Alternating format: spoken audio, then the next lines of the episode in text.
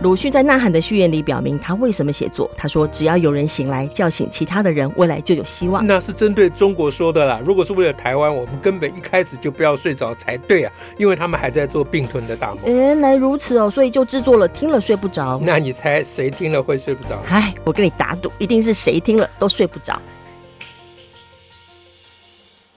大家好，我是乔兰，我是史英。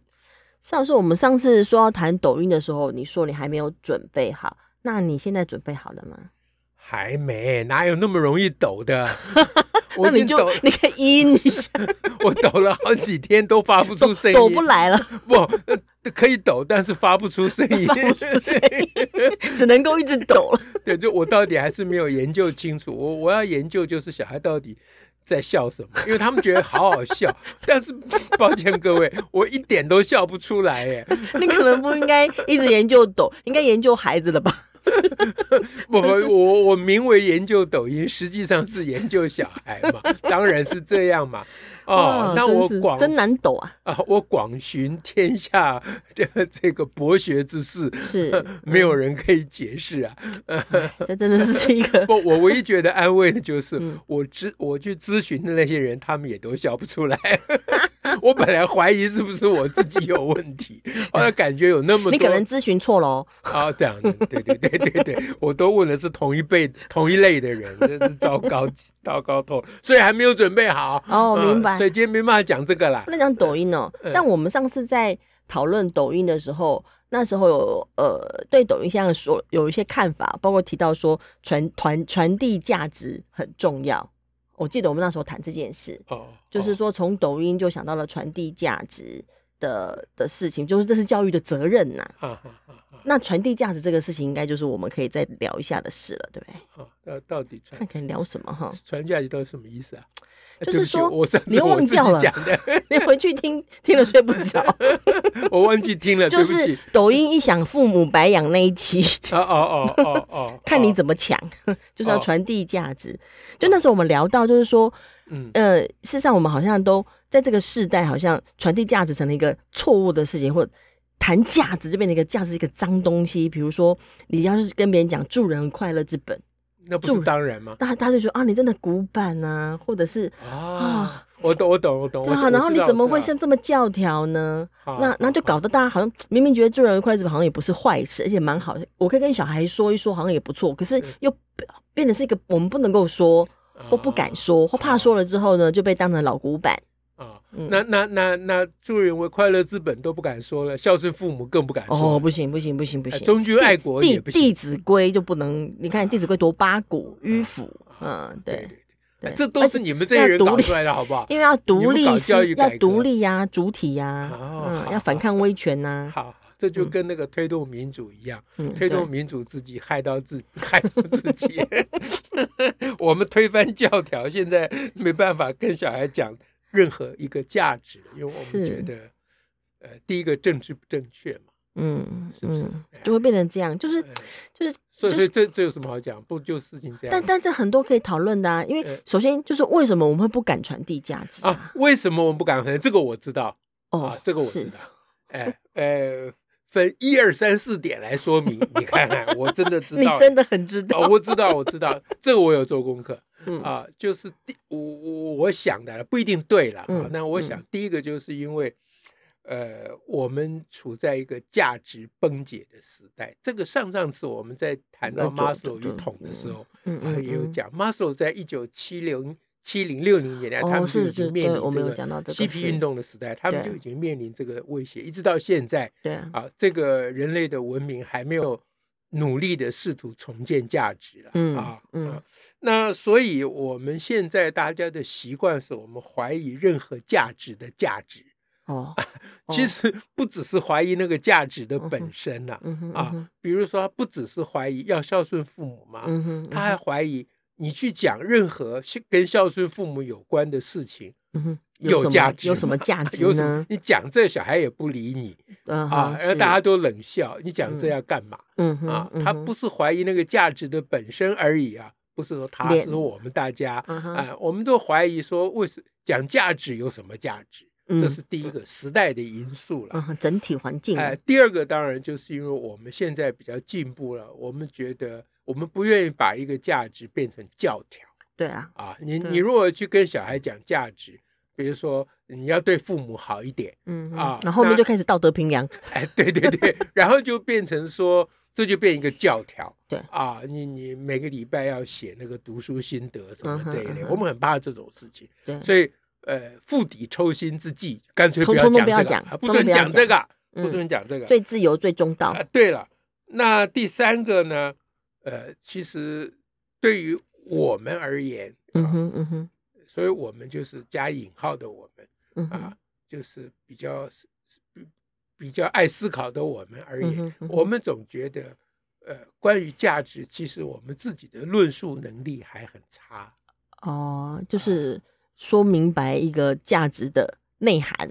对，那有三件事情要说明。嗯，第一个你要说明为什么要那样。啊，比如孝顺父母，为什么？为什么啊？嗯。第二个你要说明如何孝顺父母。嗯嗯。啊，第三个你要，你这第三个其实我觉得是第一步了。也最困难，到底何为孝顺父母？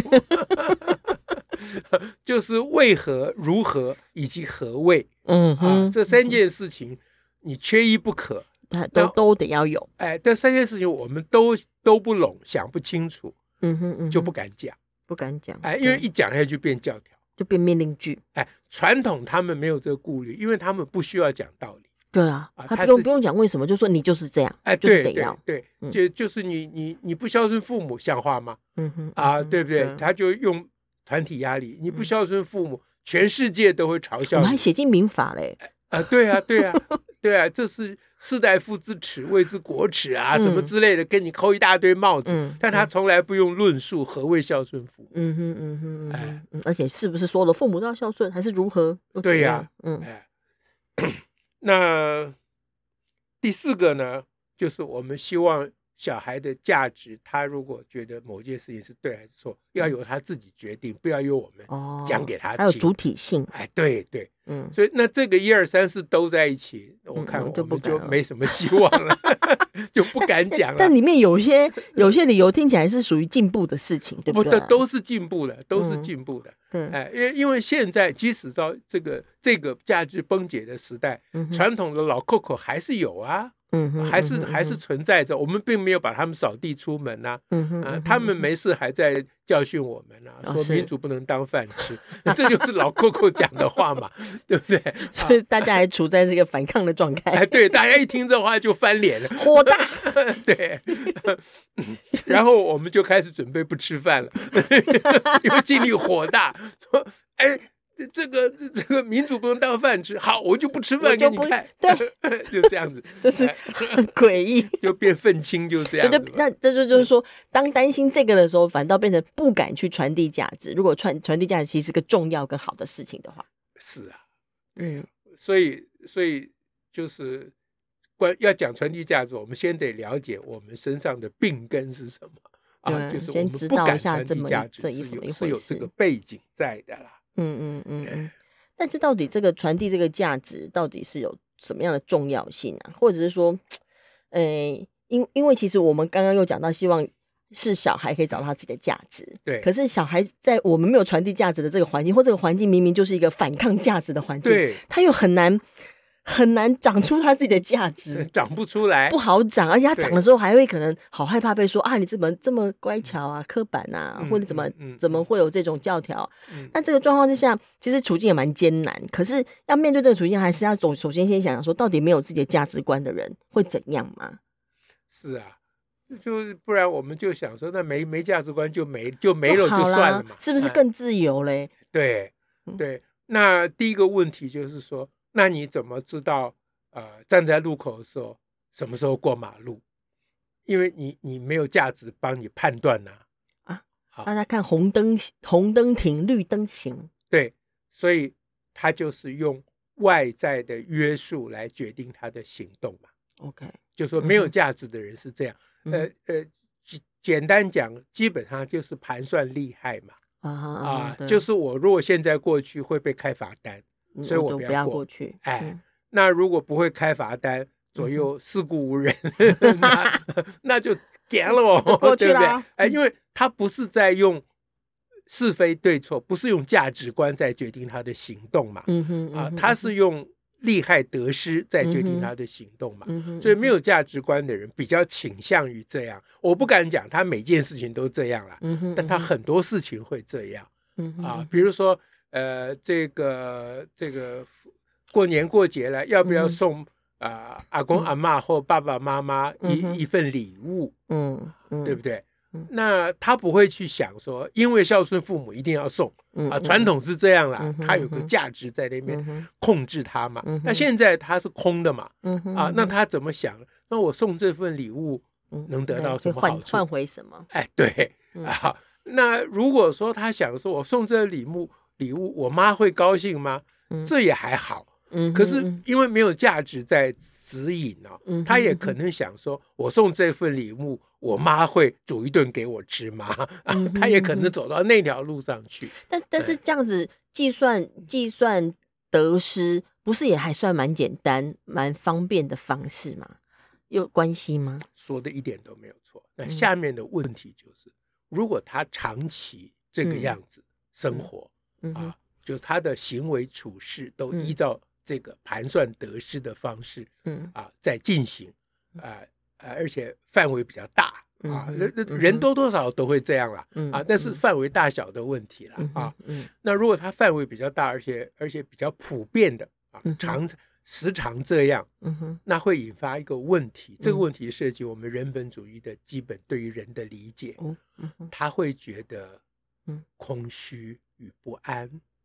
哦，因为别人也会算计啊，或我们的关系只有算计不亲近，不仅仅是这样，就是人的内在，嗯，有一种马斯洛所谓的需求，嗯，人的内在有一种啊，比如说呃，生理的需求、安全的需求、嗯嗯、爱与接纳的需求。哦，OK，嗯，就是当他用利害去盘算的时候，嗯哼，他比较没有去。从感情爱的这个层面，因为利害是一种纯属的算计嘛，嗯啊，它是理性之极极致啊，所谓数字管理嘛，啊，那可是人的内在，他先天上他需要有感情的满足，是，嗯哼，呃，所以当他很多事情都在用利害做利害得失做判断的时候，他就他的这种爱的需求会缺乏。尊严的需求会缺乏，就是他他即使即使换来一个什么，可是不会满足这个需求。对，他不会觉得说我在做一个很对的事情。嗯，所以对就是价值啦。哦，是，不然不然何谓对，是吧？啊，每个人可能有每个人不同的价值，没关系。每个人有每个人对的标准嘛，啊，这都没关系。问题是他没有标准，他不是 跟我们的标准不一样，或跟谁的或他标准特别，不是这样，他根本就没有标准。嗯哼，那。那他要不就是刚刚讲用利害得失来决定，嗯、哼要不就是凭一时之喜恶，嗯哼，嗯啊，就今天心情好送礼物，哦哦，啊，今天下雨不送，这样子啊。那当他长期这样子，他自己会怀疑啊，嗯哼，因为他不是个机器，是是，他是还是有感受的，他是个人呐，啊，啊，人没办法，人就是有人的本质嘛，嗯啊，这是所谓的。需求嘛，嗯就他长期这样弄，他自己心里就觉得没不踏实啊。简单讲就是不踏实，空虚，空虚了，彷徨不安呐。哦，哎，这时候是宗教最好、最可以介入的时候。对，所以很多人拜菩萨是这个原因呢。他没有自己的价值啊，他就那你就信仰一个说不出是什么的这个是最好的了。哎，对，然后只要有一个可以保证，他又可以用。用把合理化他的行为，嗯啊，比如说我已经问过妈祖跟关公，说我必须参选，嗯啊，对，就是就这种事情，就他没有一个他自己的价值嘛，是是妈祖，而且你讲妈祖，呃，我不晓得是妈祖还是谁，我忘记妈祖啊，是妈祖啊啊，那这他还问了有地域性的神明啊，所以他没有去问大人哥那个天主，对不对？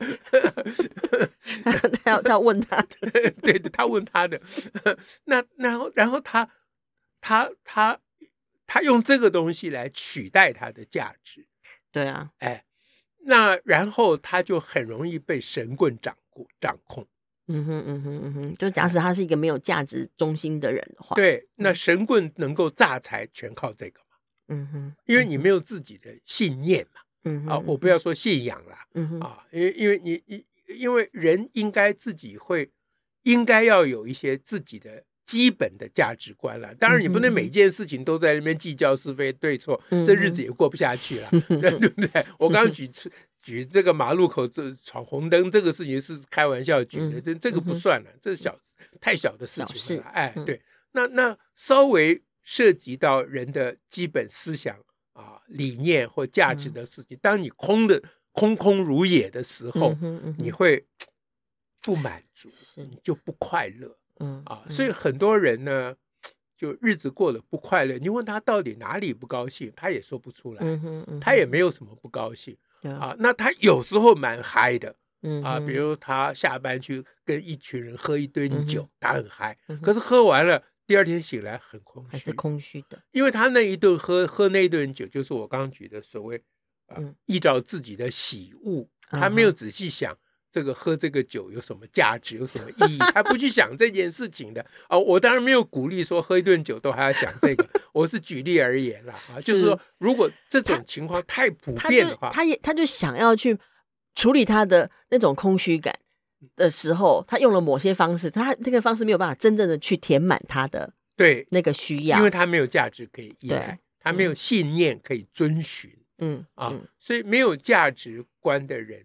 嗯，有什么关系啊？我们就不要说他在什么什么时候会被神棍啊诈骗啊，或什么时候他会做出这个危害大众的事情，这都有可能，但那不普遍了。嗯啊，那一般而言就是他不快乐，他过得不好。对啊，他过得不好，他一个人过得不好没有关系，他的家人都会倒霉。哦，他的子女哎，他会影响到下一代。所以，我们整个社会如果。比例上比较多空虚的人，哇，那就整个社会 那就很惨很乱。哎，那那当然假新闻非常容易，就很容易进来。哎，对，因为他不习惯做判断，是那个思考。对，那那到底要怎么办呢？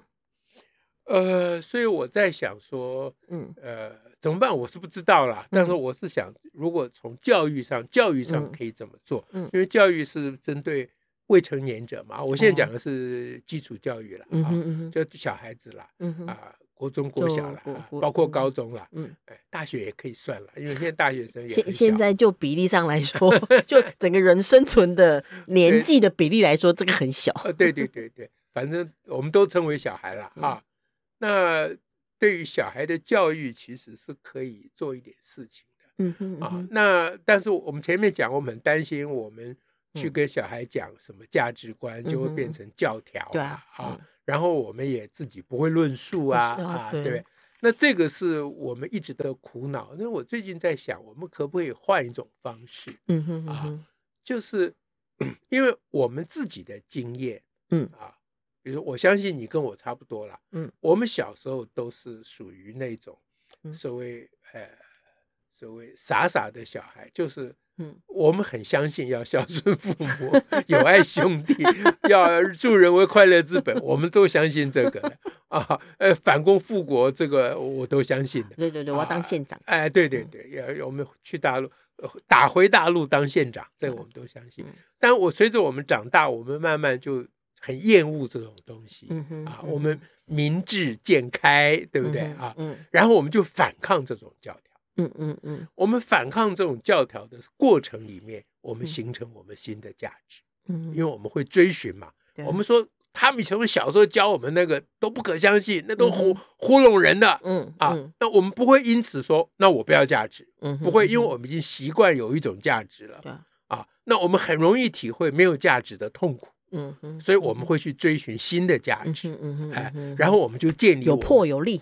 哎，经过破而立啊。这个过程是我们很多现在比较有信念的人的共同的体验因为我们经历过那个教条的时代嘛。嗯哼。可是现在的小孩子没有经历过教条的时代。你是说他们不用抄中心德目吗？对，他们没有人 敢叫他们抄中心德目啦。现在现在不是只有进步是这样，一般国小体制内学校虽然还在那边讲校，他们有讲孝顺，还有生命教育啦，用生命教育来说，还是用还是有讲，但是连老师都不敢认真讲的，嗯嗯，因为大家都心虚虚的。就是我刚讲前面的困境，不是只有在生小才有这个困境，普遍呢，在小生也有这个困境，而且他也会觉得说 小生，就他普遍他也会觉得说我这样讲他也不会信我，哎，对对对，而且小孩子都会冷笑，会嘲笑。嗯、啊，那不是只有台湾这样，全世界都这样。哦，这是共同的挑战，哎、这挑战到越到青少年阶段的越是。所以我下面要提的案是给大家用的。嗯嗯嗯，呃，对不对？我不知道了，这大家听了可以睡不着。嗯啊，我是想要说，我们在还不会论述，嗯哼啊，又很又很忌讳教条的这个状况之下，我们勇敢的一点，嗯哼，稍微把自己。鼓足余勇啊，去跟小孩传递某一个价值，先简单一个一个来啊，啊。比如说，我会觉得传递一个助人为快乐之本这一种的啊啊啊，那就跟小孩讲说，我告诉你啊啊，人的快乐最重要就是靠帮助别人，帮助别人会得到快乐。嗯、小孩说为什么？你怎么知道？我才不要嘞！我打人才最快乐。哎，对，这之类的，小孩说这样，打人为快乐之本。说你小孩子，你还不懂，你年纪小，你还不懂啊！这个是古有明训的，这就是传递教条的方法，对不对？就就算小孩讲说打人为快乐日本，都先不要管这个，先不要管这个，你先听我的，不会有错的。嗯哼啊，嗯，然后怎么办呢？这样不就变教条了吗？不行，马上就要反过来问小孩说：“那你觉得，嗯，到底助人是什么意思啊？”嗯哼，嗯哼。啊，我小从小就听人家讲助人为快乐之本，只要出卖自己嘛。啊，我我很我很疑惑。嗯哼，那你现在听我讲，你会不会觉得很疑惑？嗯哼，小孩子对啊，我才不要听你这个。那你先想助人是什么意思，你再决定你要不要听我的啊。嗯哼，你连助人是什么意思你都搞不清楚，你你你反对我反对什么？嗯嗯嗯，假如说助人就是扶老太太过街。以前我都说满街那么多老太太让你扶，对我们小时候那一阵子推动日行一善的时候，我们新店街上连一个老太太都没有，老太太都怕了，不敢过马路。我都已经过完街了，都被扶过去了。好，那那那就先鼓励小孩去想，那何谓？我们刚刚前面三个问题嘛，OK 啊，是呃，为什么？为什么要这样做？如何这样做？以及这到底是什么意思？对不对？啊，所以先从什么意思？那小孩就会想出很多啊，那你就可以就有机会跟他讨论。那有些东西我们也没把握，那个算不算助人啊？那没把握，那就说这我我这挖满在，我也不晓得啊。那有些我们觉得深合我心，就说哎，跟我想的一样。嗯哼，啊，用这种方式，我们就不是在用传统的啊那种，呃，那叫什么命令式的，嗯哼，啊，在建立教条，嗯，我们是在跟他讨论那个东西的内涵，是啊，是。那同时，在这个同时，我们慢慢就知道到底何谓助人。是，这其实是在向小孩学习，是因为小孩有很多想法，你真的想不到，没有料到，你没，你真，我们真的没有想过，因为我们小时候从来没有认真想过这个事。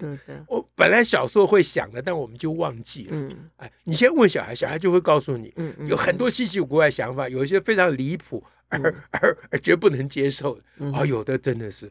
啊，睿智到极点，嗯啊，那这样我们就慢慢的建构我们自己的论述。本来不会论的，我们就稍微有点会论。那同时，这个同时这样还不够啊。同时，我们鼓励小孩来反驳我们的论述，嗯，反驳我们的主张，就是要助人为快乐之本。啊，小孩说没有这回事。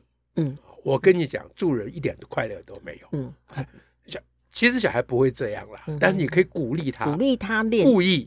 故意来反驳，来反对，嗯，提出各种理由，对。啊，那你好认真的跟他讨论。讨论，嗯。啊，这可以全班进行啊，嗯，对。啊，那然后慢慢的，也不一定要有完这个确定的结论嘛，是啊，讨论一阵子，就结论大概老师就说，嗯，这样看起来助人为本也有他的是有他的道理。啊，但是也未必说他就是一个颠扑不破的真理，这万马不加讲。嗯哼，啊，就下课了。你这一下课，你传递的助人为快乐之本的讯息价值，嗯，就深入这些小小的人心了。嗯嗯，我觉得这个是 大人可以学习，小孩可以进步的契机。是，那这个 我这个模式其实是把我刚才前面讲。我们这些现在看起来比较有信念的人，是通过啊反抗自己的思考路过程，对抵抗传统那些教条所形成的。我们把这个有一个教条，然后反抗它的这个过程，把它浓缩到教育的内建到教育的体制里面去。啊，那缩短小孩这个摸索。形塑它的价值的过程，也避免他将来形塑不成功，变成一个没有价值的人。嗯哼，哎，也避免了那个。嗯，这个我觉得是大家可以试试看的。啊，在学校可以试行，在家里面也不错，就当成一种休闲的方式之一。啊，对啊，生活的休闲要有意义嘛。嗯，生活休闲不要一直在那边吃鸡蛋嘛，对不对？也买不到鸡蛋，这个吃一个鸡蛋变成一个。去很多家超市买鸡蛋，哎，不吃一个鸡蛋变成一种休闲哦。哦。现在大家在餐桌上如果有鸡蛋吃，大家就可以讲很久。本来家里没话讲的，大眼瞪小眼，越想看相看两两户厌的那个过程，从此就打破了，因为都有鸡蛋可以讲。这鸡蛋真不得了。对我。们不要去讲鸡蛋了啦，嗯、啊，我们上一集路过，不要讲鸡蛋嘛，啊，嗯、那我们餐桌上或日常生活就可以讲某一种价值，嗯、啊，用我们刚才讲的，我重复一遍啊，嗯、第一个就去研究何谓啊，那到底是什么意思？嗯、第二个就去反对它，嗯，尝试反对它，嗯，哎，用这两条路线合并起来走。嗯、我觉得成果一定非常的，嗯，应该会非常的有，大人会。啊，进步，嗯、小孩会成长。OK，嗯，好，今天我们就说到这里啊。那我们下次要讲抖音吗？那那 那个再说。我我没有把握下次我就能准备好。呃呃，我尽量努力了。OK，我尽量努力。不过有个条件，就是你你你得让我吃足够的蛋，我才做得出来。我们先祝福大家了。祝福大家，拜拜，拜拜。